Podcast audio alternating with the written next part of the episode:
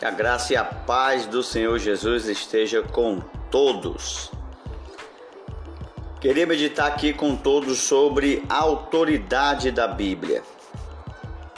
É o tema do nosso trimestre que está sendo abordado em todas as escolas bíblicas das Assembleias de Deus no Brasil e outras igrejas que usam a revista da CPAD. O tema do nosso trimestre é a supremacia das Escrituras, a inspirada, inerrante e infalível Palavra de Deus. Nosso comentarista é o pastor Douglas Batista. Na segunda carta do apóstolo Pedro, no capítulo 1 e o versículo 20 e 21, mostra que as sagradas escrituras têm origem no próprio Deus. A segunda carta de Paulo, a, na segunda carta de Pedro, melhor dizendo, capítulo 1, verso 20 e 21 diz: Primeiramente, porém, saiba que nenhuma profecia da Escritura provém de interpretação pessoal porque nunca, jamais, qualquer profecia dada por vontade humana. Entretanto, homens falaram da parte de Deus, movidos pelo Espírito Santo. No livro de Salmo, no capítulo 19, e o versículo do 1 até o 4 mostra que a natureza manifesta a grandeza de Deus ao ser humano. O salmista diz: Os céus proclamam a glória de Deus, e o firmamento anuncia as obras das suas mãos. Um dia discursa a outro dia, e uma noite revela conhecimento a outra noite. Não há linguagem, nem palavras, e deles não se ouve nenhum som. No entanto, por toda a terra se faz ouvir a sua voz, e as suas palavras chegam até os confins do mundo. Aí pôs uma tenda para o sol. No Evangelho de João, no capítulo 20 e o versículo 30 e 31, Evangelho de João, capítulo 20, verso 30 e 31, a Bíblia revela que a pessoa de Jesus Cristo é o Filho de Deus. No Evangelho de João, no capítulo 20, o verso 20, 30 e 31 diz: Na verdade, Jesus fez diante dos seus discípulos muitos outros sinais que não estão escritos neste livro. Estes, porém, foram registrados para que vocês creiam que Jesus é o Cristo, o Filho de Deus, e para que crendo tenhas vida em seu nome. Na, no livro aos Hebreus, ou a carta aos Hebreus, no capítulo 4 e o versículo 12, nós enxergamos que podemos ouvir a voz de Deus por meio da leitura da Bíblia. Hebreus capítulo 4 e versículo 12 diz: Porque a palavra de Deus é viva e eficaz, e é mais cortante do que qualquer espada de dois gumes, e penetra até o ponto de dividir a alma e espírito, juntas e medulas, e é apta para discernir é, os pensamentos, julgar os pensamentos e os propósitos do coração. No Evangelho de Marcos, capítulo 13, e o versículo 31, Marcos, capítulo 13, e o versículo 31, mostra que as gerações passam, mas a palavra de Deus, ela permanece para sempre. Jesus em Marcos capítulo 13, verso 31 diz: Passará os céus e a terra, porém as minhas palavras não hão de passar.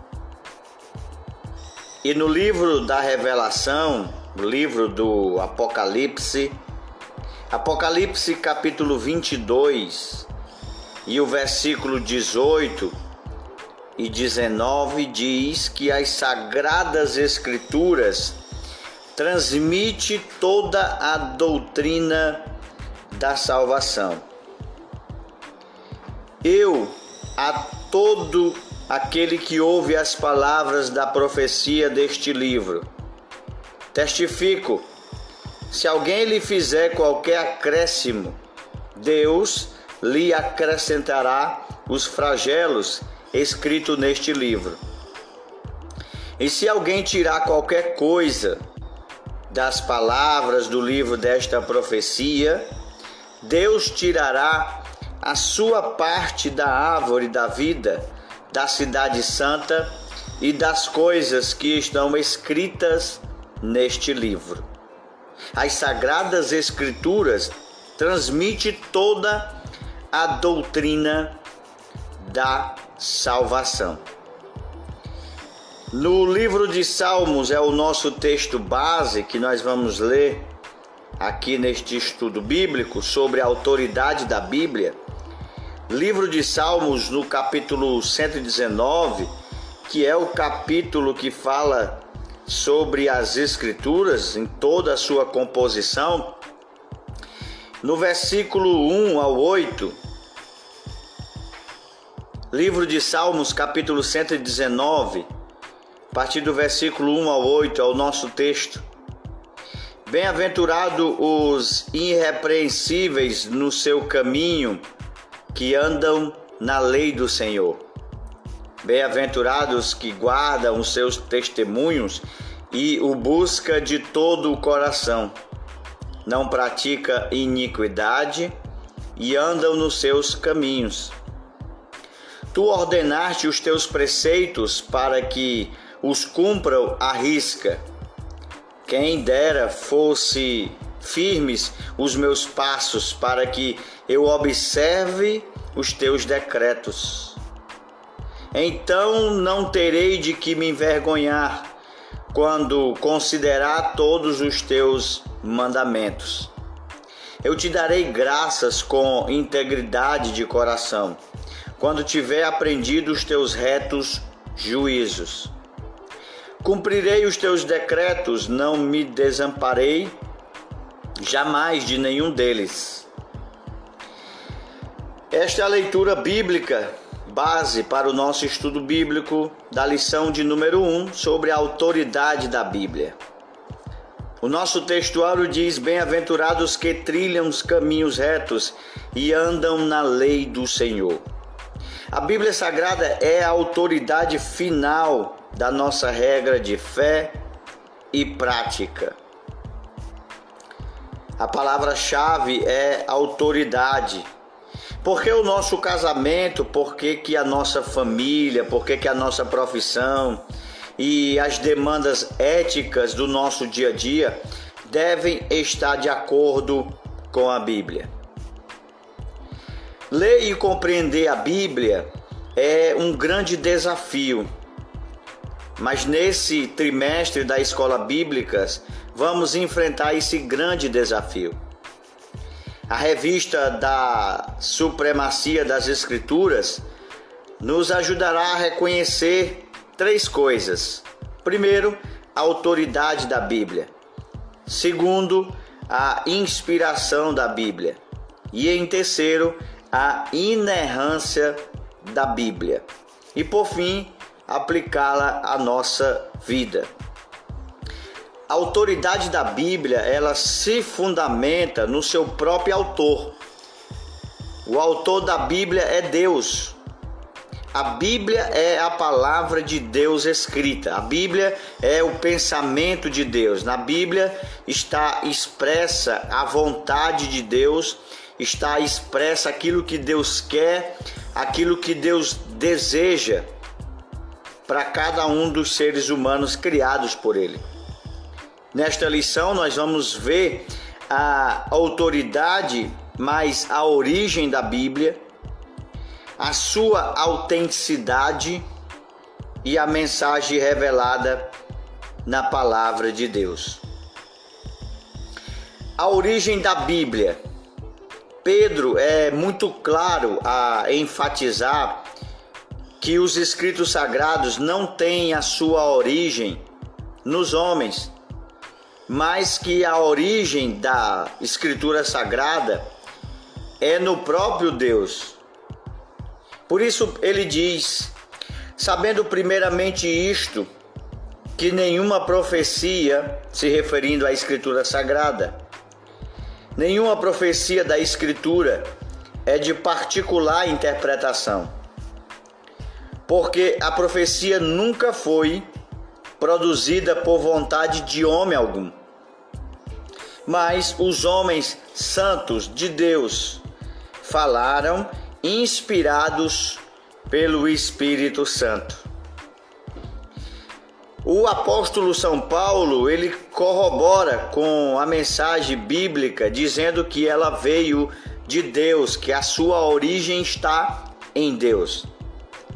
Na segunda carta que ele escreve ao jovem Timóteo, no capítulo 3 e o versículo 16, ele diz para Timóteo: Toda a Escritura é divinamente inspirada e proveitosa para ensinar, para instruir, para corrigir, para instruir em justiça.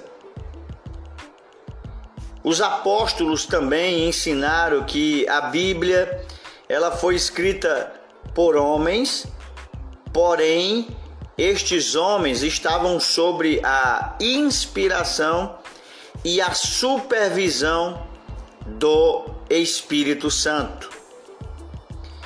Na primeira carta que Paulo escreve à igreja de Corinto, no capítulo 2 e no versículo 13, ele diz: As quais também falamos, se referindo à Escritura Sagrada não com palavras que a sabedoria humana ensina, mas com as que o Espírito Santo ensina, comparando as coisas espirituais com as espirituais. Ainda em Apocalipse capítulo 1, verso 1, o apóstolo João diz: revelação de Jesus Cristo a qual Deus lhe deu para mostrar aos seus servos as coisas que brevemente devem acontecer. E pelos seus anjos a enviou e as notificou a João, o seu servo. Então, veja que a origem da escritura sagrada ela está em Deus. Foi Deus quem inspirou os escritores a escrever as sagradas letras. Então, o homem não inventou a Bíblia, o homem não criou da sua cabeça, mas foi o próprio Deus que revelou com perfeição as suas palavras para que fossem registradas. E aí há a revelação de Deus, a revelação que nós chamamos de revelação geral de Deus. Chama-se revelação geral a revelação que Deus se fez conhecer em toda parte por meio de três coisas.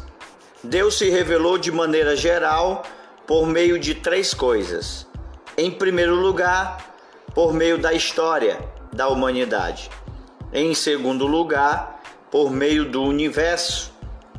E em terceiro lugar, por meio da natureza humana. A revelação de Deus na história. Como que Deus se revela na história? Deus se revela pela sua soberania.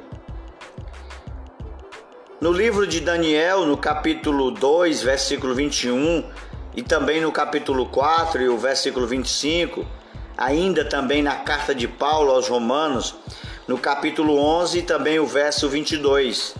No livro de Daniel ele diz: Ele controla o curso dos acontecimentos, remove e estabelece governo, e nada acontece fora da sua vontade. Deus se revela para toda a humanidade por meio da história. Deus está no controle de toda a história da humanidade. O segundo elemento que compõe a revelação geral de Deus para a humanidade é a revelação de Deus por meio do universo Deus se manifesta pelo seu poder nas coisas que foram criadas: o céu, a terra, o mar e tudo o que existe. Por isso que o Salmo 19, ele vai dizer bem-aventurado aquele que, o Salmo 119, bem-aventurado aquele que trilha nos caminhos do Senhor. Mas o Salmo 19, que fala da revelação geral, vai dizer: Os céus manifestam a glória de Deus, e o firmamento anuncia as obras de suas mãos. E na carta que Paulo escreve a, aos Romanos, no capítulo 1, e o versículo 20, Paulo diz que Deus se manifesta por meio da criação ao ser humano. Versículo 20 ele diz: Porque os atributos invisíveis de Deus, isto é, o seu eterno poder e a sua divindade, claramente se reconhece desde a criação do mundo, sendo percebidos por meio das coisas que Deus fez por isso, os seres humanos são indesculpáveis. Então, Paulo diz que Deus se revela ao homem por meio das coisas que foram criadas. Então, Deus se revela por meio do universo. E o terceiro elemento aonde Deus se revela para os homens é por meio da criação de Deus do ser humano feito à sua imagem e semelhança. A natureza moral da humanidade, embora de maneira inadequada por causa do pecado, embora tendo sido afetado, embora tendo sido corrompido pelo pecado, ainda revela vestígios do caráter moral de Deus. O homem tem dentro de si o senso do que é certo e do que é correto, do que é errado. Paulo diz que Deus fala na consciência do homem, quer o acusando, quer o defendendo. Então, Deus se revela de maneira geral por meio dessas três maneiras. Ele se revela por meio da história, ele se revela por meio do universo e ele se revela por meio de tudo que foi criado. Tem também a revelação especial de Deus. Reconhecemos a revelação especial de Deus quando é manifestado o próprio Cristo, o Deus se faz carne, o Verbo vivo No Evangelho de João, no capítulo 1 e no versículo 1, João capítulo 1, verso 1, está escrito o texto: No princípio era o Verbo, e o Verbo estava com Deus, e o Verbo era Deus. Aí no versículo 14 ele diz: E o Verbo se fez carne e habitou entre nós, cheios de graça, cheio de verdade, e vimos a sua glória como a glória do unigênito do Pai. Então reconhecemos como revelação especial, tanto no Verbo vivo, Jesus Cristo, quanto na Escritura Sagrada.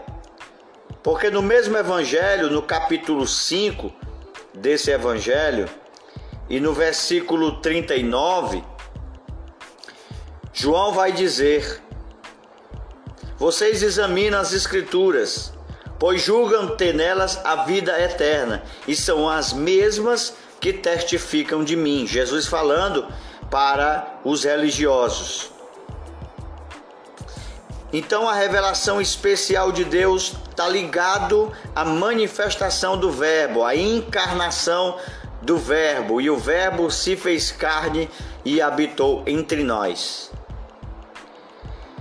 Resumimos esse primeiro ponto dizendo que a Bíblia tem origem em Deus e este se revela na história, no universo e na humanidade, e de modo especial por meio de Cristo e também das Escrituras. O nosso segundo ponto fala sobre a evidência da autenticidade da Bíblia.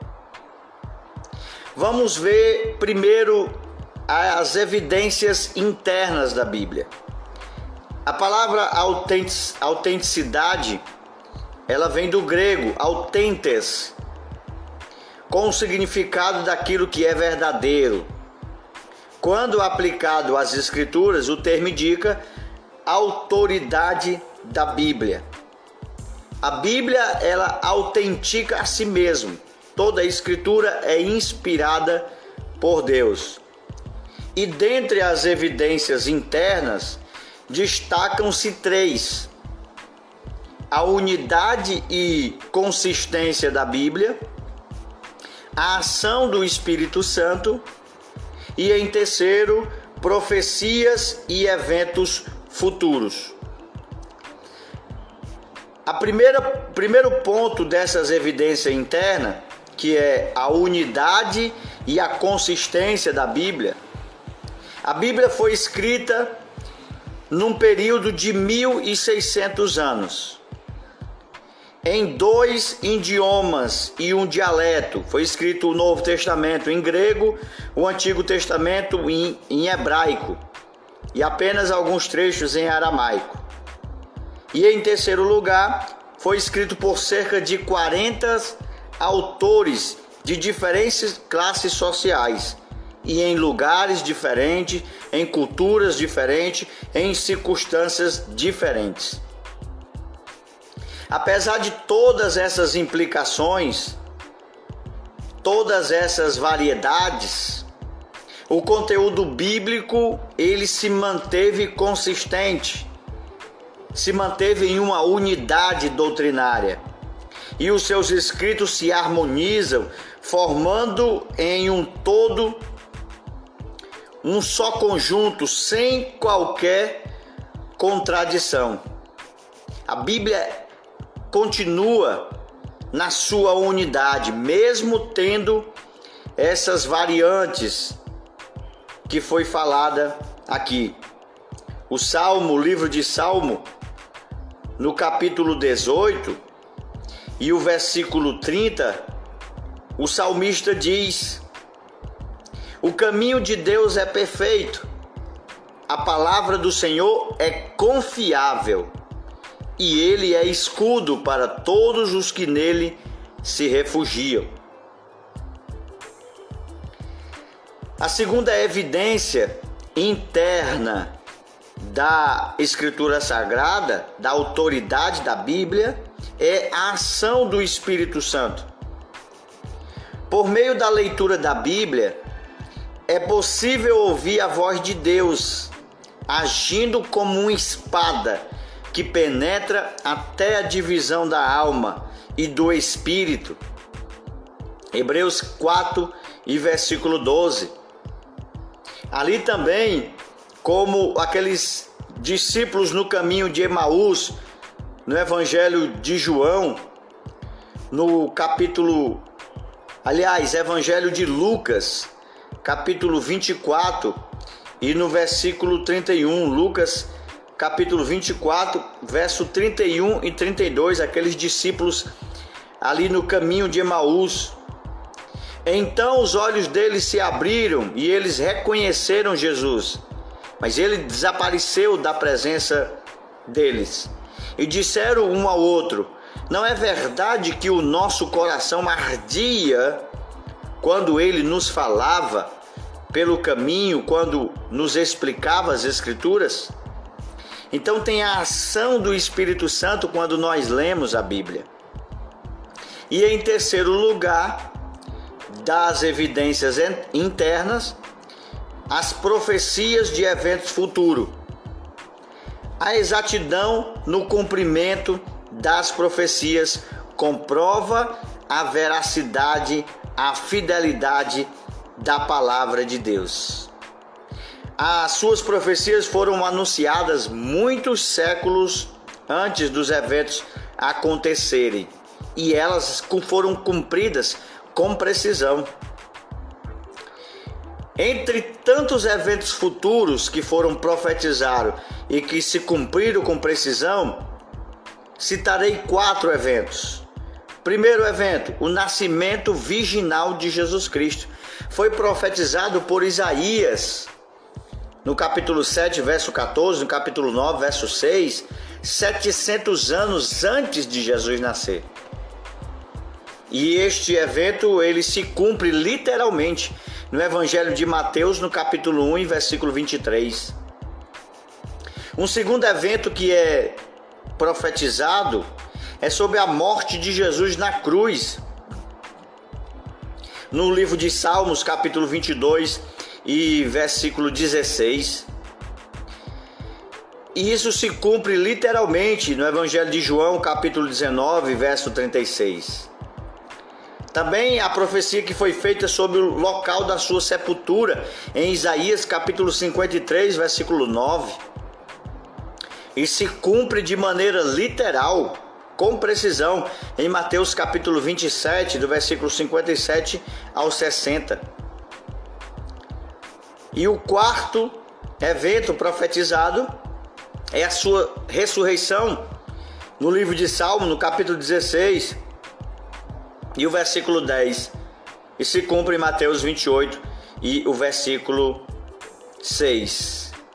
Então veja que há três evidências internas: a unidade e a consistência da Bíblia, a ação do Espírito Santo e as profecias e os eventos futuros que se cumpriram com precisão. Isso traz para a Bíblia autoridade, autenticidade. A Bíblia é verdadeira, é fiel, é confiável, é perfeita. E existe, em segundo lugar, as evidências externas. As evidências externas são aquelas em que os acontecimentos narrados nas Escrituras Sagradas são também ratificados por meio de fontes históricas. Por vezes, essas comprovações se identificam e se fundem em conceitos de inerrância, isto é, que a Bíblia não contém erros. Nessa direção, tanto o registro da história, das nações as descobertas arqueológicas, os pressupostos da ciência apontam para a autenticidade da Bíblia, para a autoridade da Bíblia. As descobertas científicas apontam para a veracidade da Bíblia. Muitas descobertas científicas foi falado antecipadamente pela Bíblia.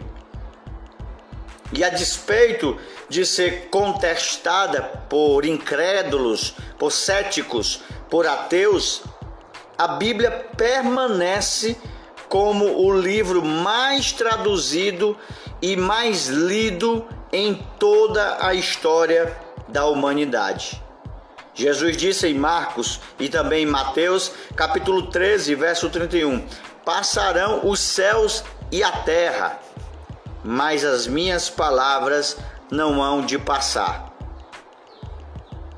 Resumimos esse segundo ponto dizendo que a Bíblia Sagrada ela autentica a si mesmo, tendo sua veracidade confirmada por fontes internas e externas e também por registros históricos. E o nosso terceiro e último ponto fala sobre a mensagem da Bíblia. A supremacia da Bíblia. A expressão latina sola scriptura é, vem do latim, confirma que somente a Bíblia é regra infalível e autoridade final em matéria de fé e prática. Sola scriptore significa somente as escrituras. Nós não necessitamos de uma nova revelação extraordinária para a nossa salvação e o nosso crescimento espiritual. Isso significa que todas as doutrinas necessárias para a salvação já nos foram transmitidas pelas Escrituras Sagradas e que nenhuma tradição humana pode acrescentar ou tirar algo que já foi revelado.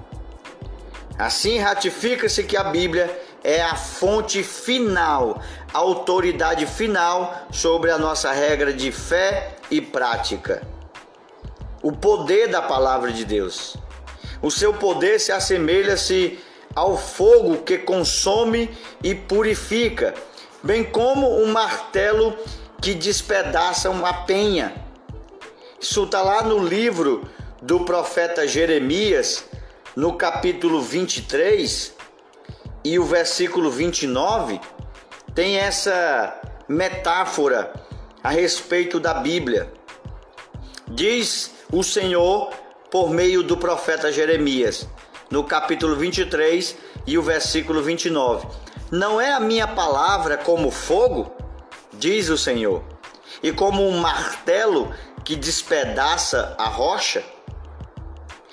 Então veja que o poder da palavra de Deus é semelhante ao fogo, que consome, mas que também purifica. E também é comparado ao martelo que despedaça a penha. As qualidades de fogo e martelo indica que a palavra de Deus ela tanto nos purifica como ela nos trabalha. E também o fogo e martelo indica que nada pode impedir o cumprimento da palavra de Deus. O seu poder também é capaz de derrubar fortalezas espirituais que fazem oposição ao conhecimento de Deus. Na segunda carta de Paulo, que ele escreve à igreja de Corinto, no capítulo 10 e no versículo 4 e 5, Paulo diz: Porque as armas da nossa luta, elas não são carnais, mas poderosas em Deus para destruir fortalezas, destruindo raciocínios falaciosos. E toda a arrogância que se levanta contra o conhecimento de Deus e levando cativo todo o pensamento à obediência de Cristo. Então, o poder da palavra é capaz de derrubar, de destruir fortalezas espirituais que fazem oposição ao conhecimento de Deus. A palavra de Deus tem poder tal qual como uma espada para penetrar o mais íntimo do coração humano e julgar os pensamentos e as intenções do coração. Quando tentado no deserto, o próprio Senhor Jesus derrotou Satanás usando o poder da palavra. Em Mateus capítulo 4, versículo 7 e 10, ele venceu o diabo e as suas sugestões. E Jesus sempre citando as escrituras sagradas. Está escrito, está escrito. A nossa confissão de fé das Assembleias de Deus diz: a Bíblia é a mensagem clara, objetiva, entendível, completa e amorosa de Deus, cujo alvo principal é, pela persuasão do Espírito Santo, lavar-nos do, do pecado, nos purificar, lavar-nos e também nos levar à redenção em Cristo Jesus.